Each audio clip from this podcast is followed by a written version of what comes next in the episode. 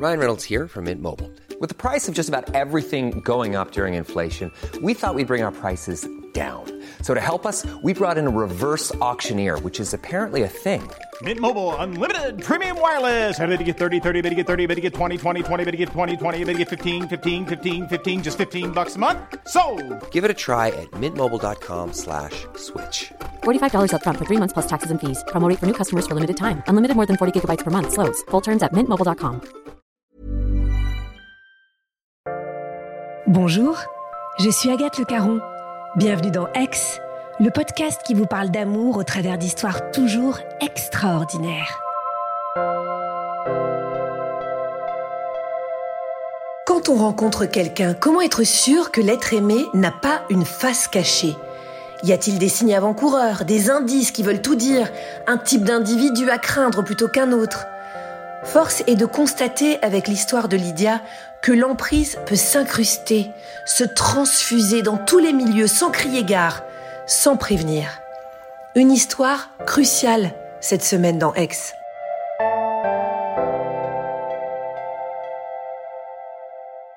On est en 2005, euh, j'ai 21-22 ans, euh, je rentre du Québec où j'ai passé une partie de mes études et euh, je décide de euh, pouvoir vérifier que je peux plaire. À ce moment-là, euh, je me dis que je vais m'inscrire sur euh, des applications et euh, très vite, je vois bah, qu'effectivement je plais.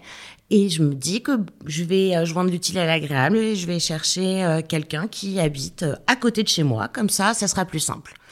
En 24 heures, euh, je rencontre euh, Julien, qui effectivement euh, habite à côté de chez moi, à une station de métro, qui euh, vient de Bretagne, qui euh, est venu à Paris pour travailler, pour son premier job.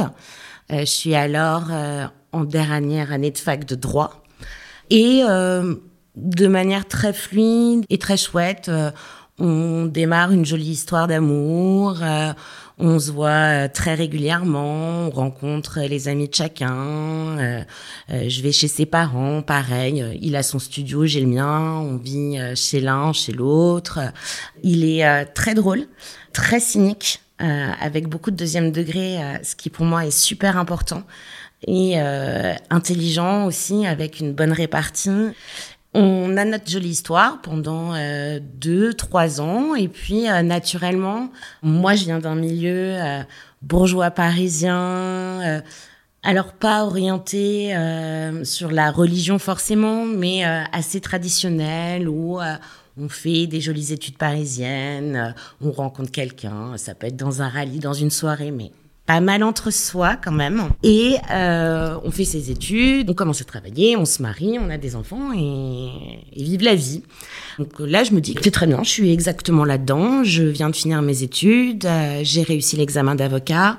Je suis collaboratrice dans un cabinet parisien, j'ai mon appartement, on est ensemble. Et naturellement, euh, on, on se dit qu'on va se marier. Bref, au mois d'août, 200 personnes. Et euh, tout se passe super bien. Euh, on se marie dans l'église où je voulais me marier, euh, dans le lieu où j'avais envie euh, de faire euh, la soirée de mon futur mariage quand j'y pensais. Alors, dans mon enfance et dans mon éducation, c'est pas tant la personne que le schéma en lui-même qui est important, ou en tout cas qui m'a semblé important. C'était pour être heureux, il y a cette volonté euh, de se marier jeune, d'avoir des enfants, et euh, ça va avec le prince charmant. C'est-à-dire que c'est chouette d'avoir le prince charmant, mais avoir le prince charmant et se marier dans telle église, dans tel endroit, en ayant euh, un joli métier, c'était la globalité de ce qui se fait finalement naturellement dans mon milieu et dans mon éducation.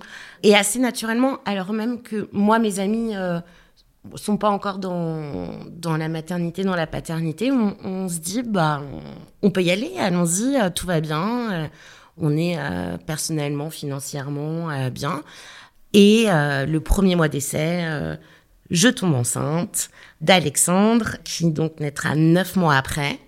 Je vis une grossesse assez compliquée parce qu'il y a un risque d'accouchement prématuré, donc je dois rester alitée à la maison pendant six mois, ce qui est assez compliqué à vivre parce que j'ai 25 ans, 26 ans. Je viens de démarrer mon activité professionnelle Et je me voyais euh, plaider en robe euh, à huit mois et demi de grossesse pour partir à la maternité accoucher et reprendre le lendemain à la maternité. Et c'est pas du tout ce qui s'est passé. Euh, donc il y a eu quand même une prise de conscience importante et un saut un peu vers l'âge adulte renforcé euh, avec cette grossesse et cette naissance. Euh, Alexandre naît en pleine santé, tout se passe super bien.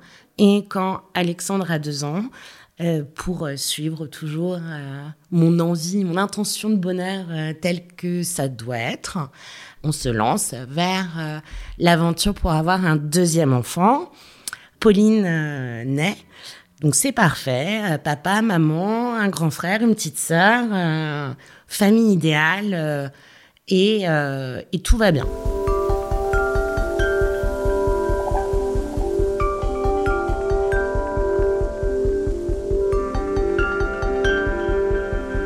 On continue, mais euh, je commence à sentir depuis quelque temps qu'on s'éloigne avec Julien. Euh, Peut-être parce que j'ai obtenu ce que je voulais. C'est-à-dire que j'ai ma famille, mes enfants, mon appart, mon job. Et je pense que je commence à me poser des questions euh, pour savoir si finalement, est-ce que je suis heureuse? J'ai tout. Est-ce que je suis heureuse? Et puis, euh, on, a des caractères quand même assez différents. On grandit ensemble parce que euh, on s'est rencontrés jeunes et on n'est plus dans une construction positive entre nous deux. Euh, c'est l'impression que j'ai et je vais avoir une, vraie révélation parce que quand Pauline a deux ans et demi, je décide d'évoluer professionnellement. Pour moi, euh, la vie professionnelle est super importante puisque j'ai besoin d'un épanouissement intellectuel euh, fort et d'accepter un nouveau job euh, toujours dans le juridique dans une boîte de jeux vidéo. À ce moment-là, je me lance à corps perdu dans mon job. Je suis hyper contente. J'apprends plein de choses, je découvre plein de nouveaux univers. Le jeu vidéo, c'est un univers palpitant, jeune. Je rencontre énormément de personnes qui très vite, professionnellement, euh, me reconnaissent. Et bah, dans le jeu vidéo, il y a énormément d'hommes. Et je me rends compte que euh, je plais. Euh, je suis une femme, je suis une mère de deux enfants que j'ai eu assez rapprochés. Et je me suis pas forcément focalisée sur est-ce que je plais, est-ce que je plais pas. Et ça va être vraiment une révélation et une révolution dans ma vie parce que je me pose la question de savoir ce que je veux. Est-ce que finalement je ferme les yeux, euh, je me réveille et euh, j'ai 10 ans de plus, je suis avec Julien, peut-être avec un troisième enfant, mais euh, dans une vie qui finalement est construite et où je ne suis plus ou pas heureuse Ou est-ce que je casse les modèles, je fais en fonction de ce dont j'ai envie, de ce que je souhaite et ce qui pour moi est le meilleur pour mes enfants et je décide de me séparer de Julien très rapidement.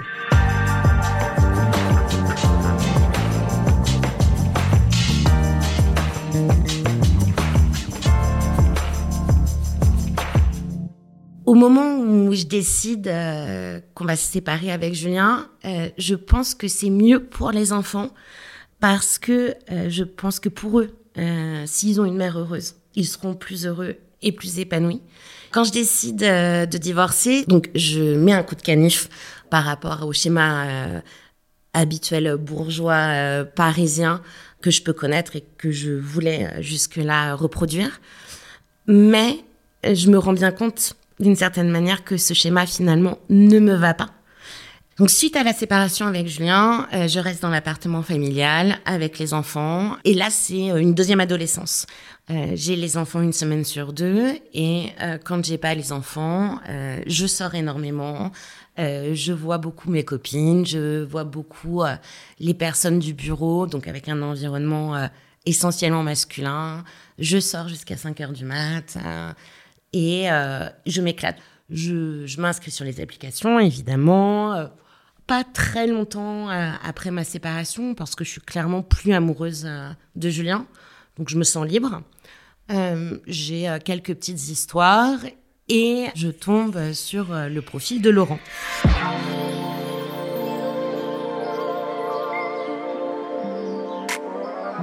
Beau garçon, ténébreux, 38-40 ans, euh, fait une, belle école de commerce, euh, qui vit à Paris. Je le rencontre euh, très vite. Ça se passe très bien, très vite. Il me dit que je lui apporte énormément, que je suis une révélation. Il me donne un rôle extrêmement important euh, dans sa construction. Il, revient d'Australie où il a passé quelques années, où euh, il s'est marié et il a divorcé. donc il est en pleine reconstruction française parisienne.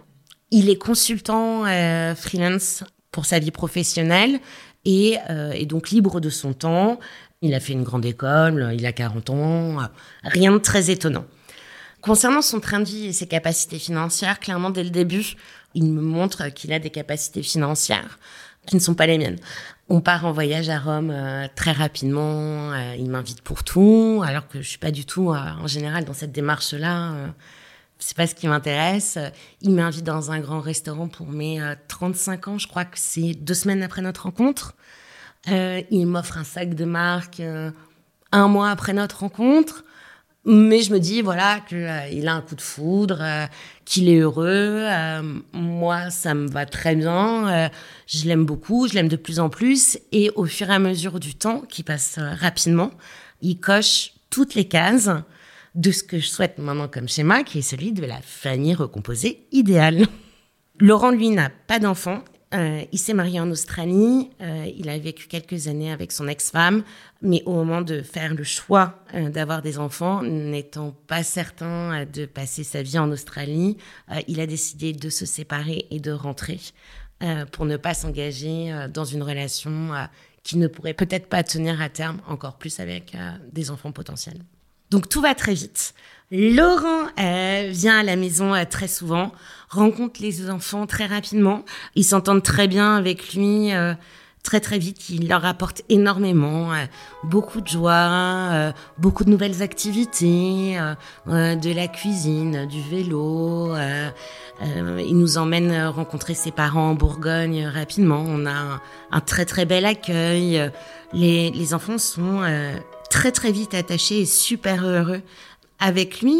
Et je pense aussi, et c'est toujours important pour moi, de me voir aussi heureuse, accompagnée. Euh, je lui présente euh, mes amis, il me présente les siens. C'est clairement à ce moment-là dans ma vie l'homme idéal. Et très vite se pose la question d'un enfant. La question se pose pas nécessairement venant de lui. Hein. Mais euh, je suis très amoureuse de lui et je me dis, voilà, il va avoir 40 ans, moi, j'ai deux enfants avec un autre homme. Je vois bien qu'il s'occupe divinement bien de mes enfants, euh, de ses neveux, des enfants de ses amis. Et il y a une volonté euh, de partager avec lui ce que c'est d'avoir un enfant et de lui offrir la paternité. On est tellement heureux. mes enfants seront encore plus heureux d'avoir un petit frère ou une petite sœur c'est génial. Euh, ça va sceller notre famille, hein, finalement, euh, telle que je souhaite qu'elle soit. Euh, j'ai quand même 7-8 ans de plus que quand j'étais enceinte d'Alexandre. Donc là, je pense pas que je vais mettre 2 ans, mais 5 ans à tomber enceinte. Et le deuxième mois, je tombe enceinte.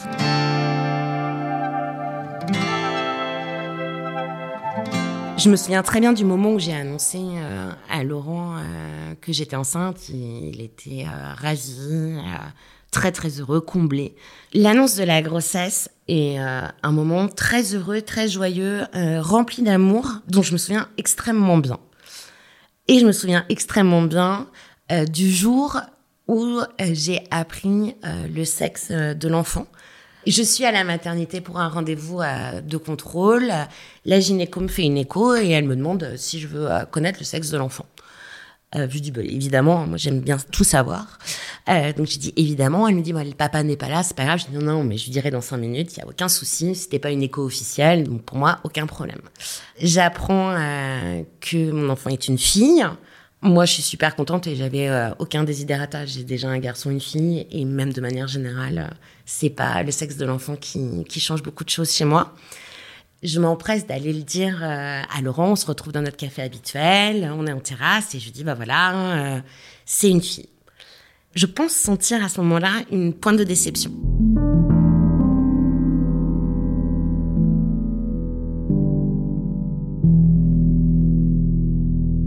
Que je peux comprendre. euh, c'est un homme, euh, il ne sait pas s'il aura plusieurs enfants, il a peut-être envie d'une transmission masculine. Et je lui dis, euh, tu vas voir, la relation père-fille, c'est, fantastique. On continue notre vie. Mais en fait, tout, change à partir de ce moment-là. Parce que moi, je suis arrêtée dans le cadre de ma grossesse très tôt, du fait de mes antécédents euh, pendant mes autres grossesses. Et je commence à rester à la maison euh, toute la journée. Euh, Laurent, lui, qui a toujours eu un rythme de travail qui lui convenait et, et de freelance, travaille de moins en moins dans son bureau, de plus en plus à la maison, puis travaille de moins en moins. Les enfants sont à l'école toute la journée, donc en fait, en pratique, on se retrouve tous les deux à la maison toute la journée. Il reste à la maison, je lui demande euh, pourquoi il va pas au bureau, je lui demande pourquoi je le vois pas tant que ça sur son ordinateur. Euh, et il me répond que euh, il a de l'argent de côté, qu'il travaille quand il veut, qu'il n'y a aucun problème et que ben, je devrais être contente qu'il soit là pour moi, pour la grossesse, pour le bébé.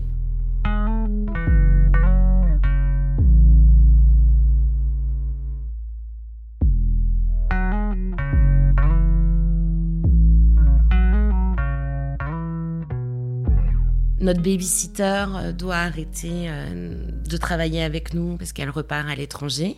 Et je cherche une nouvelle babysitter, d'autant plus pendant la grossesse où moi je peux pas faire tous les allers-retours euh, pour mes, pour mes deux grands. Et là, Laurent me dit aucun problème, je suis à la maison, je fais ce que je veux de mon temps de travail, donc laisse-moi gérer. L'homme encore plus parfait qu'il ne pourrait l'être, il s'occupe d'enfants qui ne sont pas les siens, même s'il les adore. Donc je suis ravie. Et en fait, je me rends compte petit à petit que je vois euh, moins en moins de personnes. C'est-à-dire que je suis à la maison toute la journée, je vois Laurent toute la journée, je suis en arrêt, je ne sors pas énormément euh, parce que bah, il faut quand même que je fasse attention. Euh, mes amis, ma famille travaillent, donc je peux les voir un peu le week-end, mais en semaine, pas tant que ça. Je vois plus ma babysitter avec qui je m'entendais super bien. Je commence à me sentir isolée à ce moment-là, euh, malgré sa présence. Ce qui peut-être n'était pas le cas euh, avant. Et je commence aussi à me, à me sentir euh, plus faible parce que je suis enceinte, je suis fatiguée, j'ai deux enfants à gérer, je suis angoissée comme toute femme enceinte et je me sens moins forte que je ne l'ai été ces dernières années. Petit à petit, pendant la grossesse, Laurent décide de rester à la maison euh, en affirmant qu'il peut travailler d'où il veut quand il veut. Euh, et il m'a prouvé euh, tout au long de notre relation qu'il avait aucun problème financier.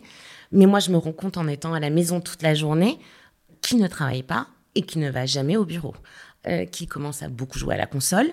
Et je lui demande régulièrement qu'est-ce qui se passe? Et il me dit non mais je travaille quand je veux, je fais ce que je veux, et de toute façon j'ai mis de l'argent de côté, il n'y a aucun problème. Et là, je commence à me poser des questions parce que quand on a commencé à vivre ensemble, euh, il m'a euh, avoué et affirmé qu'il n'avait pas régularisé sa situation vis-à-vis des impôts euh, depuis qu'il était rentré d'Australie. Ça m'a pas inquiété à ce moment-là plus que ça parce que quelqu'un qui rentre de l'étranger, je me suis dit de toute façon il va régulariser et de toute façon il a euh, provisionné de l'argent sur un compte séparé pour payer ses impôts. Parce que comme il est freelance, euh, c'est quand même des impôts qui sont beaucoup plus importants que quand on est salarié. Et euh, quand on a décidé de faire un fonds, je lui dit ok, évidemment, mais moi, il y a quelque chose qui est important pour moi, c'est qu'on va être un foyer et un foyer fiscal aussi. Donc, je veux que ta situation soit régularisée pour qu'il n'y ait pas de problème, ni pour l'enfant, ni pour moi, ni pour toi. Euh, parce qu'il y a l'histoire des impôts, mais aussi de la sécurité sociale, bref, de l'administratif, une phobie administrative. Et je me rends compte finalement quelques mois après, quand il arrête complètement de travailler en restant à la maison à ne rien faire, parce qu'il va pas s'occuper de moi 24 heures sur 24, je m'occupe aussi de travailler toute seule, qui travaille plus. Il avoue qu'il a jamais provisionné pour ses impôts. Et en termes de train de vie, ça commence à se faire ressentir. C'est-à-dire qu'on vit chez moi, je n'ai plus de voyage, de cadeaux, de resto. Et il commence à dire qu'il faut faire attention à l'argent, euh, qu'il faut euh, pas dépenser n'importe comment. Mais en fait, là, il parle pas de notre argent ni de son argent, mais du mien.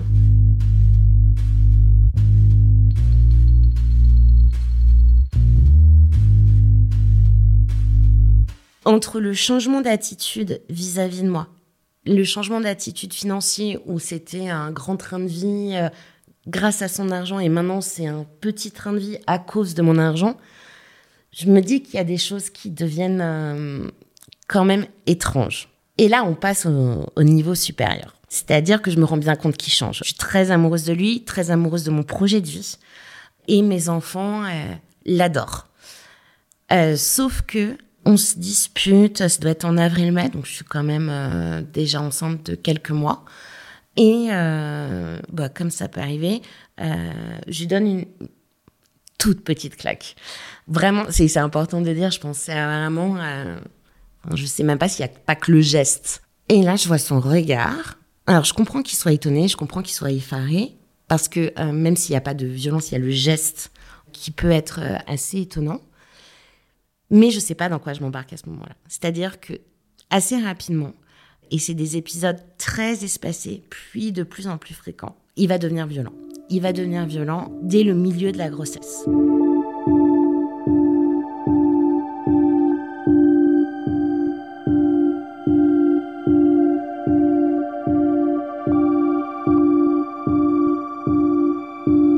Il y a une violence verbale et psychologique, mais ça, je me rends compte au moment où il devient violent physiquement qu'elle existe depuis finalement quasi le début de la grossesse. Il y a une violence psychologique, je trouve, assez rapidement aussi vis-à-vis des enfants, où à partir de mon septième mois de grossesse, il commence euh, à les remettre en cause, euh, à dire qu'il devrait faire ci, qu'il pourrait faire ça, que ça ne doit pas fonctionner comme ça. Et il commence euh, de temps en temps à avoir euh, un geste violent, un vrai geste violent. Alors ça va être euh, une claque, un coup sur le bras, et petit à petit, et la durée et l'intensité de la violence vont augmenter. Quand ça devient plus fort en termes de durée et d'intensité, je me dis mais quel est le problème? Et il me dit bah en fait la violence c'est toi qui l'as initiée dans notre couple. Ouais, je comprends pas. Il me dit, mais oui, tu, as donné le geste d'une claque il y a deux mois, donc maintenant, viens pas te plaindre si tu te prends des coups. Et de toute façon, euh, c'est toi qui cherches. Alors, on n'est pas dans le schéma, entre guillemets, classique de la violence conjugale, parce que il ne s'excuse jamais après. Euh, il n'y a jamais d'excuse de sa part, c'est toujours moi qui ai tort, et je suis tout à fait d'accord pour euh, tenir ce rôle-là. Oui, j'ai tort, oui, il a raison, de toute façon, c'est moi qui ai provoqué. Et même si six mois après le premier geste euh, de, pseudo-violence qui a pu y avoir de ma part, lui me donne 50 claques, de toute façon, c'est de ma faute puisque c'est moi qui ai initié la violence dans le couple. À partir de ce moment-là, ça devient vraiment très compliqué et moi, je suis complètement coincée parce que j'ai mes enfants qui l'adorent. J'ai ma grossesse et je suis de plus en plus diminuée et de plus en plus euh, dépendante euh, finalement euh, des autres et j'ai mon schéma. Je vais pas me retrouver enceinte, toute seule, avec deux enfants. non seulement c'est pas possible, mais en plus je veux pas. Et le temps se passe et je serre les dents, les épisodes de violence continuent. L'été continue, je reste à Paris parce que je suis très enceinte et que je ne peux pas beaucoup bouger. Donc je reste encore une fois en huis clos avec Laurent tout l'été. Euh, Mathilde naît euh, dans de très jolies circonstances euh, en septembre. Tout se passe bien.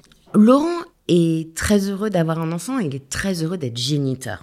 Pendant la grossesse, on se rend bien compte que l'appartement dans lequel je vis et dans lequel j'ai vécu avec Julien avant était trop petit pour nous parce qu'il manquait de chambre pour trois enfants et parce que on souhaite construire une nouvelle vie, donc dans un nouveau lieu. Maintenant, les prix sont ce qu'ils sont, et Laurent, qui euh, ne travaille plus vraiment, euh, n'a plus vraiment de capital, n'a pas les moyens de prendre un nouvel appartement. Euh, je décide de le faire toute seule. Pour nous, je trouve un nouvel appart dans le même quartier pour que les enfants ne perdent toujours pas leur repère, ce qui est très important pour moi. Je l'achète et on décide de faire quelques travaux pour lesquels finalement Laurent dira je vais les faire, je vais les faire, ça sera ma participation à cette nouvelle vie, à, ce nouvel appartement. Tout se passe bien à la paternité, euh, je suis heureuse, j'ai l'impression que tout le monde est joyeux. Je rentre à la maison euh, assez rapidement. dans notre ancien appartement, sachant que les travaux doivent avoir lieu dans le nouvel appartement. Comme l'avait proposé Laurent, il va se charger des travaux puisque de toute façon, il ne travaille plus. Euh, il m'a annoncé quelques semaines avant qu'il ne voulait plus être consultant et qu'il voulait monter une école pour surdouer.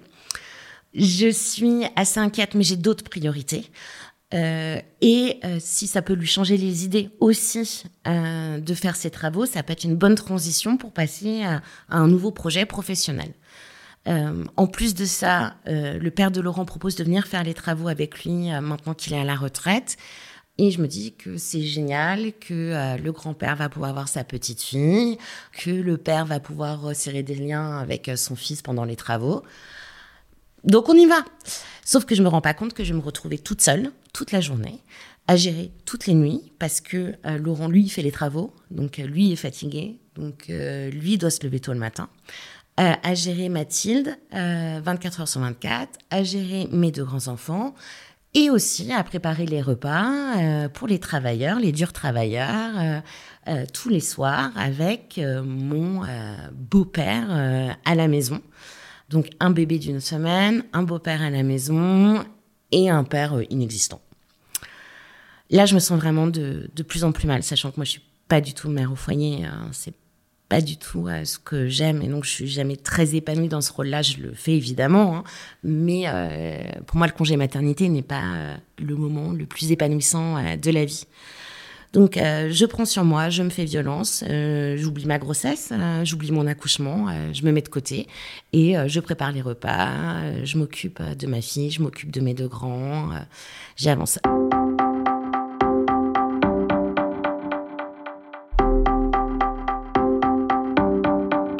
Les violences continuent, plus ou moins régulièrement, verbalement, psychologiquement très très fortes. Laurent me dit que je sers à rien, Laurent me dit que j'y arrive pas, que j'ai pas de quoi me plaindre euh, concernant euh, ma vie, euh, mon quotidien, parce que de toute façon, j'ai que ma fille à gérer, que c'est pas la fin du monde, que toutes les femmes le font. Bon, moi, je lui ai jamais menti. Sait qui je suis, sait comment je fais. je suis pas une mère au foyer. j'adore pas le congé maternité. j'adore avoir une vie sociale. J'adore avoir une vie professionnelle. Donc c'est sûr qu'après six mois de grossesse, euh, quasi-alité, plus euh, trois mois de congé maternité, je suis au bout. J'ai envie de retrouver mon corps, euh, j'ai envie de vivre hein, avec mes enfants, mais j'ai envie de vivre. Je prends aussi de plus en plus de remarques devant d'autres personnes, notamment pendant les travaux du nouvel appartement, où si j'ai le malheur de dire quoi que ce soit, je me fais insulter devant son père. Voilà, ça continue. La violence physique, peut-être pas d'épisode euh, intense, mais euh, c'est triste à dire, hein, mais euh, une claque par-ci par-là, un coup par-ci par-là. Et on déménage. On déménage début décembre. La fin du calvaire, j'espère pour moi, en me disant à chaque fois que si Laurent est énervé, si Laurent n'est pas bien, c'est la naissance, les travaux, le changement de job. Il y a toujours une très très bonne raison. Et mi-décembre, avant Noël, je suis avec Mathilde et Laurent euh, je couche Mathilde. Euh, évidemment, après les travaux et après l'emménagement, rien n'a changé et je suis toute sur la seule euh, à m'en occuper. Et là, dans le couloir, il me frappe sur la tête et au visage alors que je suis à terre à peu près 100, 150 fois.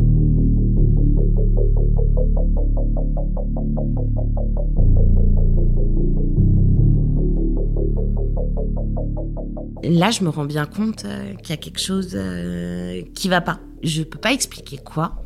Euh, ça paraît évident, bien sûr, mais quand on est dans la situation, ça allait pas tant que ça. Et il me retourne le matelas sur la figure.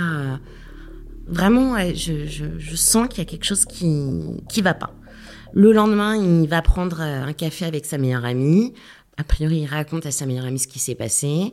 Sa meilleure amie revient à la maison avec lui, lui dit de prendre ses affaires euh, et m'informe qu'elle le prend chez elle, qu'elle est au courant de ce qu'il a fait, que c'est inadmissible et que j'étais la seule à décider si Laurent pouvait revenir à la maison et quand Laurent euh, pourrait revenir si c'était le cas.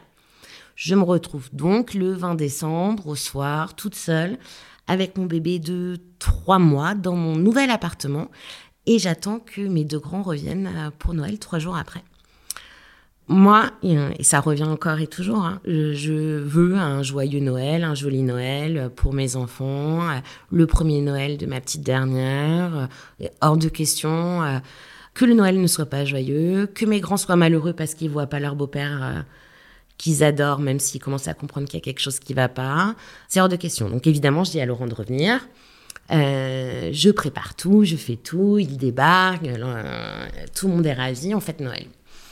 Euh, sauf que ce qui s'est passé, c'est que j'ai passé quand même une nuit toute seule avant qu'ils reviennent. Et là, il s'est passé quelque chose de très important, c'est que j'ai appelé une de mes meilleures amies et je lui ai dit ce qui s'était passé. Et c'est la première fois que j'en parle. Elle débarque, euh, elle garde Mathilde et elle me force euh, à aller à l'hôpital pour faire constater les blessures. J'ai pas de graves blessures, mais j'ai des blessures visibles malgré tout. Euh, donc, effectivement, c'est très important, je pense, que je le fasse constater. Et même si Noël se passe, même si la vie continue pendant deux, trois mois, tout a changé parce que je l'ai dit. Donc, j'ai mon ami qui maintenant peut s'occuper de moi et au courant de la situation, qui me donne des conseils et que je n'écoute pas évidemment, mais au moins qui a une vision différente de celle que j'ai et euh, j'en parle aussi à mon psychologue euh, que je suis depuis euh, le divorce, qui avait très bien compris ce qui se passait. Hein, J'ai jamais peur de Laurent parce que je n'ai aucune conscience du mal qu'il peut me faire, que ce soit physique ou psychologique. Il me frappe, mais pour moi, c'est jamais grave. Il pourra jamais y avoir de conséquences physiques graves. Donc, je, je, me sens malheureuse, il me rend extrêmement malheureuse, mais je vois pas le danger alors qu'il est là.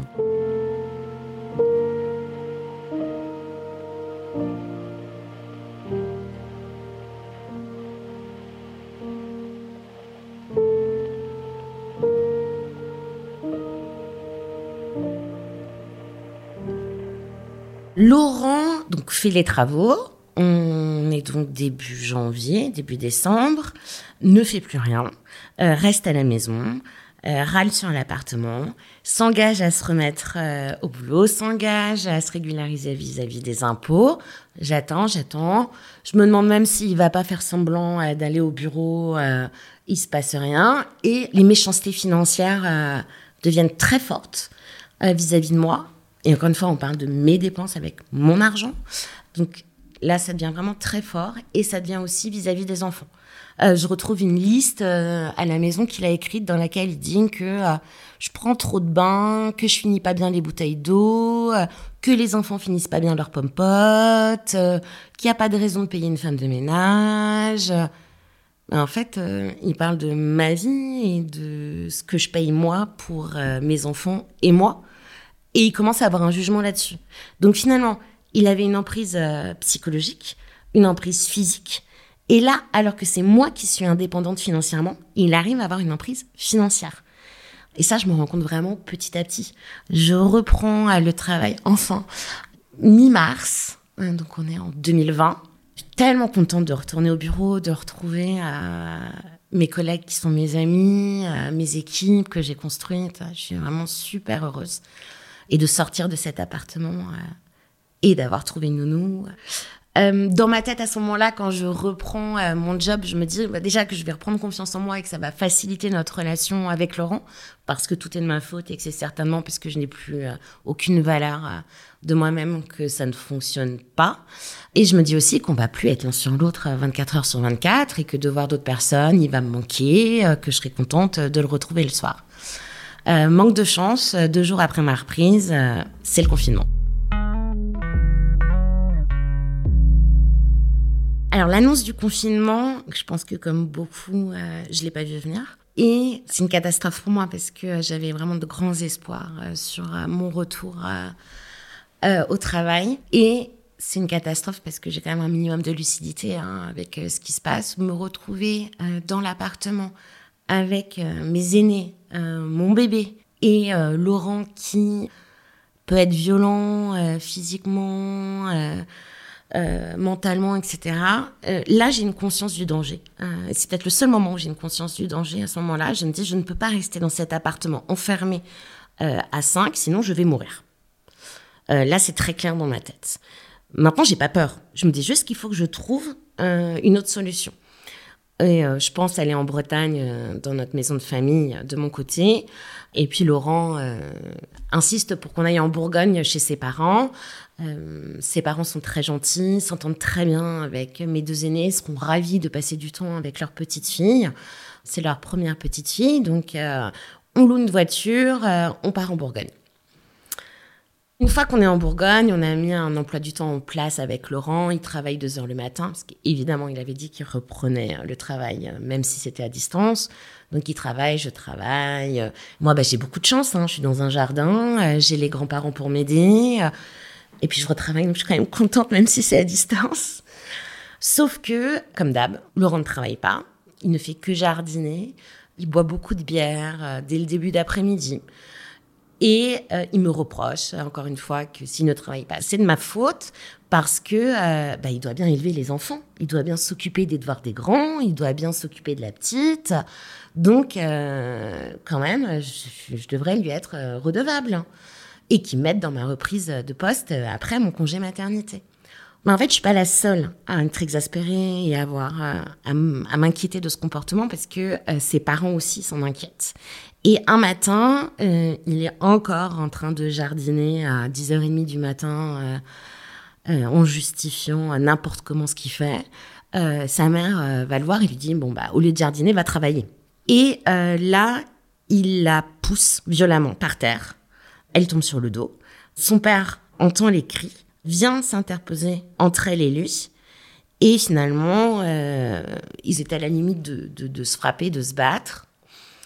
Là, je pense que ses parents se sont dit euh, qu'il y avait vraiment un problème. Je leur ai dit aussi qu'il avait déjà été violent avec moi, euh, qu'il s'étonne pas. Et euh, sa mère euh, est sidérée, son père aussi. Mais on sent qu'ils ont besoin d'un petit temps pour digérer. Sauf que moi, je suis traumatisée. Et je me dis, là, quand même, il frappe sa mère chez ses parents, en présence de mes enfants, quand je suis en train de travailler. Et petit à petit, entre le travail que je fais avec mon psychologue, les discussions qui sont un peu ouvertes avec euh, mes très très proches amis, je me rends compte que je commence à être en danger. Et très rapidement, 48 hein, heures après, il me frappe devant son père, fin de journée, euh, pendant l'apéro. aucune raison, il se lève, il me tape sur, la tête.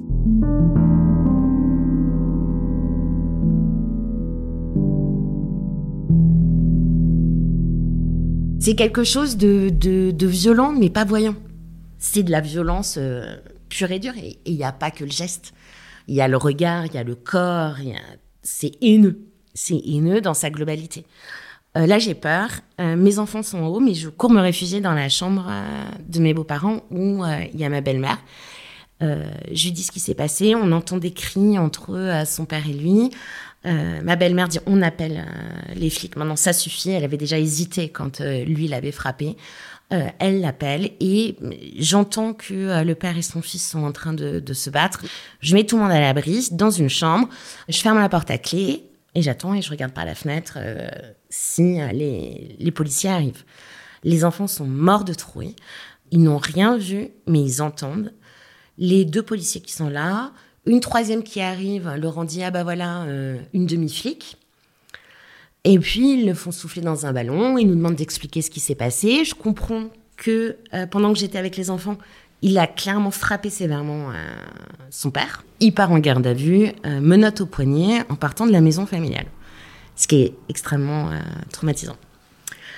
Le lendemain matin, il est toujours en garde à vue, évidemment. Moi, je ne sais plus où j'habite, hein, parce que je me réveille et je comprends pas pourquoi il n'est pas à côté de moi. donc, il y a vraiment une notion de cauchemar qui devient réalité. Et là, je me dis, euh, je peux pas rester en Bourgogne. Euh, Laurent, lui, euh, n'ira pas en détention provisoire parce qu'il a un de ses amis en Haute-Savoie qui va le recueillir, mais il a une mesure d'éloignement très forte. Et là, je me mets en mode survie pour les enfants. Je décide de rentrer en demandant au père de mes deux grands de venir me chercher, parce que c'est le confinement. Le père de mes deux grands prend euh, les enfants pendant le deuxième ou troisième mois de confinement. Euh, je me retrouve euh, toute seule dans mon nouvel appart avec ma fille de six mois. Et là, je sais qu'il faut pas que je lâche le travail.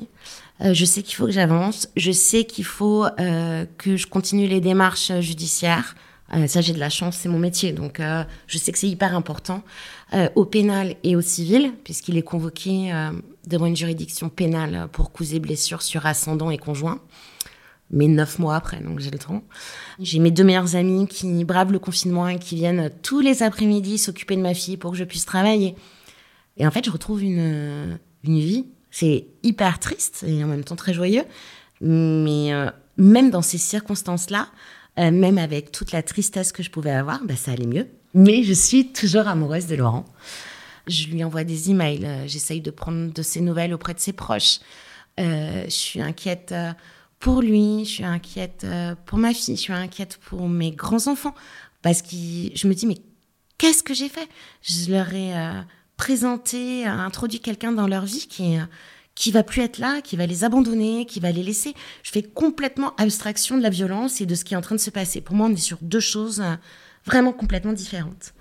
En fait, à ce moment-là, c'est le moment où je commence à me dire, je sais pas si c'est des sentiments que j'ai pour lui ou si c'est de l'emprise et de la dépendance, parce qu'en fait, il m'a tellement mis à terre que je suis persuadée que aucun autre homme euh, ne voudra de moi euh, que lui.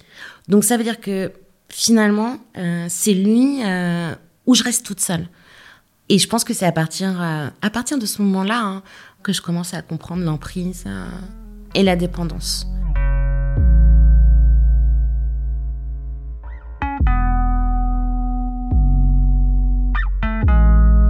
On est au mois de mai, juin, il commence à faire beau et je peux enfin retourner travailler. Et là, j'ai commencé à me reconstruire. Je vais commencer à, comprendre euh, qu'en m'étant mise en mode survie pendant trois mois, j'ai déclenché finalement des, des procédures judiciaires, intellectuelles, euh, humaines euh, qui vont m'amener à une prise de conscience. Parce que euh, quand je prépare le procès et qu'il faut que je donne tous les éléments qui montrent qu'il est complètement taré, bah là, je suis obligée de me rendre à l'évidence. Je me sens toujours hyper coupable et je suis toujours beaucoup sous emprise. Mais je revis. Donc, je recommence à voir mes collègues, mes amis, à déjeuner dehors, sans sortir avec une poussette. Euh, à retrouver un, semblant de liberté personnelle et la vie se fait tranquillement euh, avec les deux grands. Mais j'ai beaucoup de mal à assumer le fait que je me retrouve, et là on retombe sur le schéma, euh, mère célibataire de trois enfants de euh, deux pères différents. C'est quand même assez complètement l'opposé de ce que je voulais. Là, ça fait beaucoup. Et en même temps, j'ai pas le choix. C'est-à-dire que c'est un état de fait. Je peux pas y remédier et euh, bah, j'ai plus d'idéal derrière parce que j'ai plus de schéma. Il n'y a plus aucun schéma. Les choses se mettent en place petit à petit. Le père de Mathilde peut l'avoir de temps en temps à la maison, en ma présence. Il me fait peur. Mais par moments, en même temps, j'ai l'impression de retrouver une vie de famille. Donc, euh, je suis un peu tiraillée. Euh, mes amis m'aident énormément, euh, sont extrêmement présents. Et ça va mieux, je me reconstruis vraiment petit à petit. Le procès pénal arrive enfin, parce qu'il faut se rendre compte que les faits ont lieu en avril 2020 et qu'on est, on est un an après avec une pseudo-comparution immédiate. Il faut que j'aille à Mâcon. Euh, parce que euh, le, le, tribunal compétent, c'est Mâcon, euh, en Bourgogne. Je ne sais pas si ses parents vont être là. je ne sais pas ce que vont dire ses parents. Je ne sais pas ce que lui va dire. Je l'ai encore en tête que c'est de ma faute. Et je me dis à ce moment-là, bah, peut-être qu'il a raison. Je sais pas où il vit. Euh, je sais pas s'il va se présenter. Euh, je sais rien. J'ai une bonne avocate et, je prends tellement sur moi pour y aller. Mais je me dis que euh, pour les enfants, pour moi, pour, euh, pouvoir vivre après, euh, il faut y aller.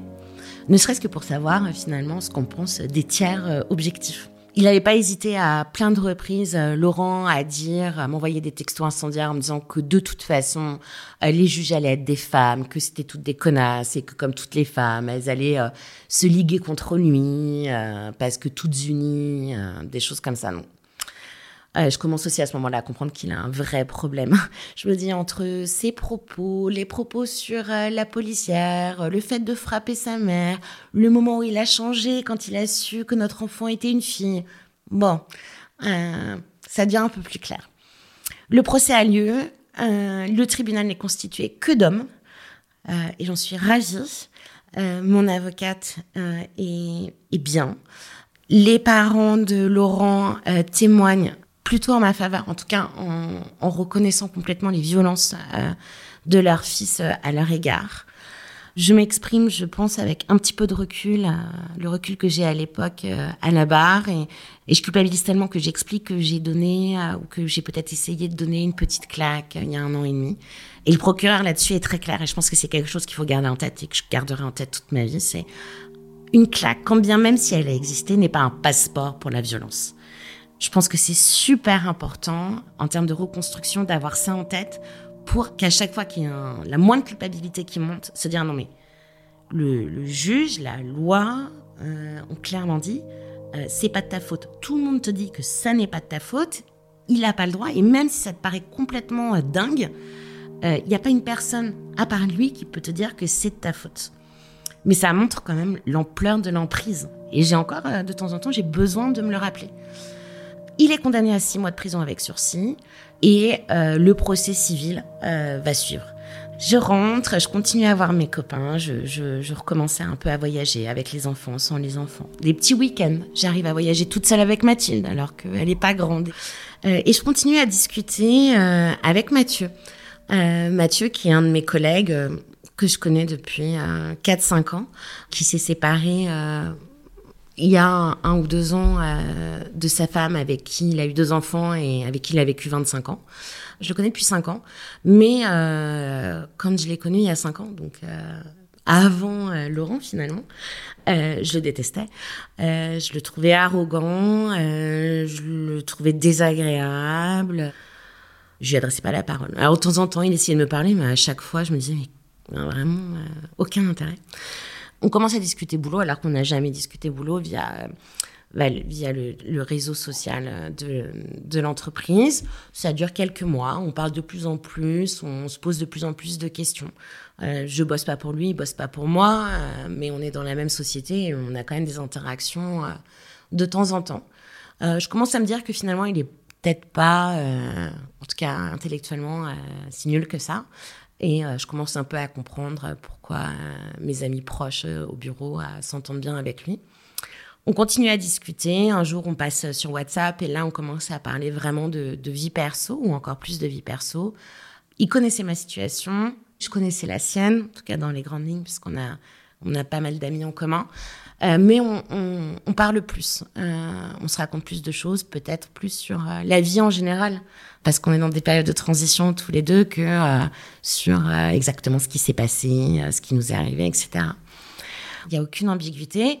Et, et même quand Mathieu va commencer à m'inviter à sa pendaison de crémaillère, à me dire bah, est-ce que tu veux qu'il y ait d'autres personnes ou pas ma pendaison de crémaillère?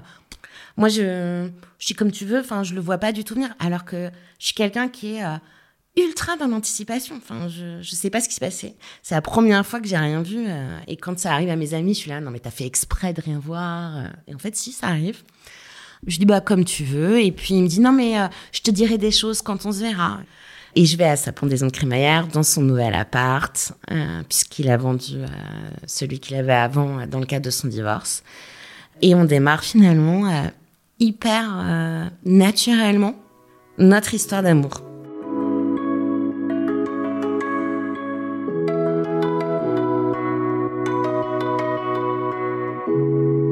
Ça fait un an euh, à peu près que c'est terminé avec Laurent, mais les procès sont pas euh, sont pas loin. Hein. Mais en fait, euh, Mathieu, je je le vois pas comme un début de relation avec un homme. Je le vois comme un début de relation. Je sais que lui, il a été très blessé dans sa vie. je l'ai été aussi. On n'a pas du tout les mêmes histoires. Euh, je sais qu'il a des enfants, je sais qu'il a un job sympa, je sais que nos amis euh, l'apprécient. Donc je, démarre une relation en étant euh, beaucoup plus détendue, euh, finalement beaucoup plus sereine. Je sais plus ce que je cherche, mais je sais ce que je veux. C'est-à-dire que j'ai envie d'être heureuse. toutes ces histoires, tout ce passé, finalement, je voulais un mariage en Bretagne, une famille recomposée, n'importe quoi. Mais au final, ce que je voulais fondamentalement, c'était être heureuse. Et j'ai compris que de toute façon, maintenant, je n'avais plus euh, aucune option de de ce qui pouvait exister comme tradition ou prérequis et qu'il fallait que je trouve toute seule euh, mon moyen d'être heureuse et que de toute façon, en gros, ça n'avait pas fonctionné avant. Et que pire que tout, euh, j'étais euh, bah, célibataire, mère de trois enfants de deux pères différents. J'ai même pas eu le temps de me dire, oh là là, comment je vais trouver un homme dans cette situation. Avec Mathieu, c'est très détendu, mais je sais très bien aussi ce qu'il en est de mon côté. Encore plus avec une histoire au bureau je suis pas euh, un coup d'un soir, euh, je suis pas euh, une fille facile. je lui dis dès le premier soir. Maintenant, ce que me dit Mathieu, c'est moi, ce dont j'ai envie, c'est de légèreté et de spontanéité. Parce qu'il est resté 20 ans avec son ex-femme, etc. Ok, mais finalement, en y allant tout doucement, tout tranquillement, petit à petit, avec tous nos points communs et tous les apaisements qu'on peut s'apporter l'un à l'autre, bah, maintenant, ça va faire deux ans qu'on vit une très jolie histoire, qu'on construit en fonction de nos capacités finalement. Plus aucun schéma, plus aucun modèle, parce que lui aussi, son modèle, c'était euh, famille nucléaire, euh, à la vie, à la mort. Euh, c'est ce que vivent ses parents en étant magnifiquement heureux, donc ils voyaient pas pourquoi ça n'arriverait pas. Ben voilà, on, fait tous les deux notre chemin, avec maintenant quand même une famille recomposée, avec cinq enfants de 3 à 19 ans, euh, donc de trois ex, dans deux appartes. Enfin, vraiment là, euh, je pense que je pense qu'on peut pas faire mieux.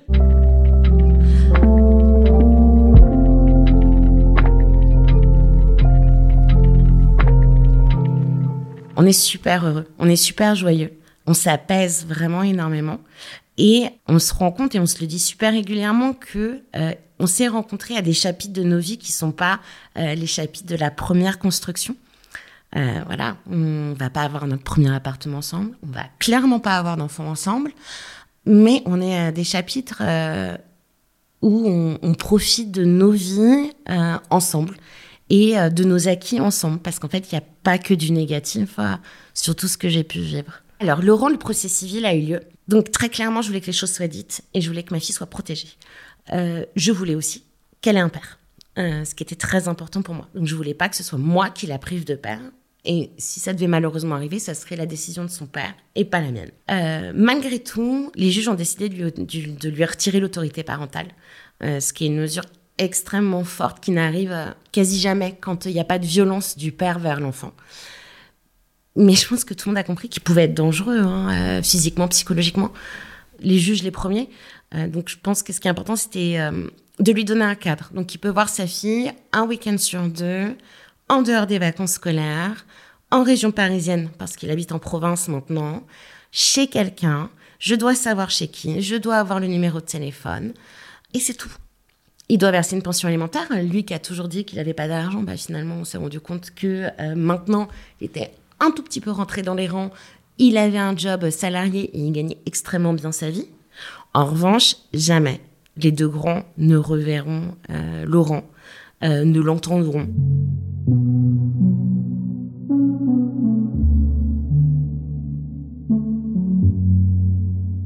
Pour moi, c'est hyper important de témoigner, pas pour raconter mon histoire, mais pour permettre d'expliquer que on peut avoir des schémas, ça peut fonctionner, mais ça peut ne pas fonctionner du tout. Et c'est pas parce que ça ne fonctionne pas euh, qu'on a fait le mauvais choix au départ, et c'est pas parce que ça ne fonctionne pas euh, qu'on n'a pas le droit d'être heureux par la suite. Euh, je pense que c'est important de témoigner aussi pour expliquer que voilà, les violences faites aux femmes, c'est pas un cliché, c'est pas l'émission qu'on voit régulièrement, c'est pas un nombre de jugements qu'on peut entendre euh, à la télé ou lire dans la presse. C'est euh, la vie quotidienne. Euh, c'est n'importe qui. Moi, j'étais persuadée hein, que jamais ça pourrait m'arriver. je suis quand même avocate. j'ai pas de problème financier. j'ai pas de problème humain. en fait, c'est pas une question de problème. C'est pas une question de ressources. C'est pas une question d'intellect. C'est une question de pas de chance c'est une question que eux sont des grands malades et sont très très forts, euh, qu'on les appelle euh, manipulateurs, pervers narcissiques, à mettre sous emprise. Finalement, c'est pas la question, c'est eux les malades, ce sont pas les femmes. Et qu'on peut s'en sortir, qu'on peut se protéger, qu'on peut continuer et qu'on peut continuer à vivre et être heureux.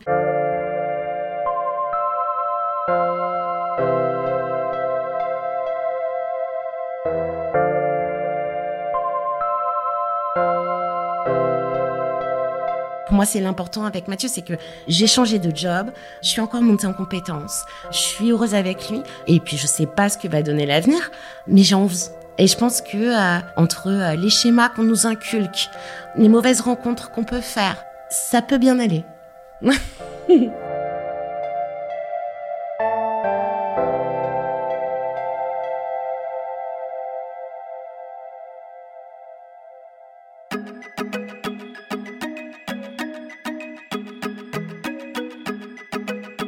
Merci à Clémentine Delagrange qui a réalisé cet épisode et à Agathe Soro qui l'a monté et mis en musique. Si vous l'avez aimé, n'hésitez pas à nous mettre des étoiles ou des commentaires, ça nous aide beaucoup. Et si vous avez vous-même une histoire extraordinaire à nous raconter, envoyez-nous un résumé à podcastx1 at gmail.com. Si vous êtes victime de violences ou si vous constatez des violences autour de vous, n'hésitez jamais à appeler le 39 19. C'est 7 jours sur 7, 24 heures sur 24. Vous qui aimez Ex, ça veut dire que vous aimez les histoires fortes, les histoires intenses, les histoires qui font vibrer. Donc vous allez adorer notre nouveau podcast qui s'appelle Les Rescapés. Vous pouvez le trouver sur toutes les bonnes plateformes, il suffit de vous abonner. Are you ready to enhance your future in tech? Then it's time to make your move to the UK, the nation that has more tech unicorns than France, Germany, and Sweden combined. The nation that was third in the world to have a $1 trillion tech sector valuation. The nation where great talent comes together.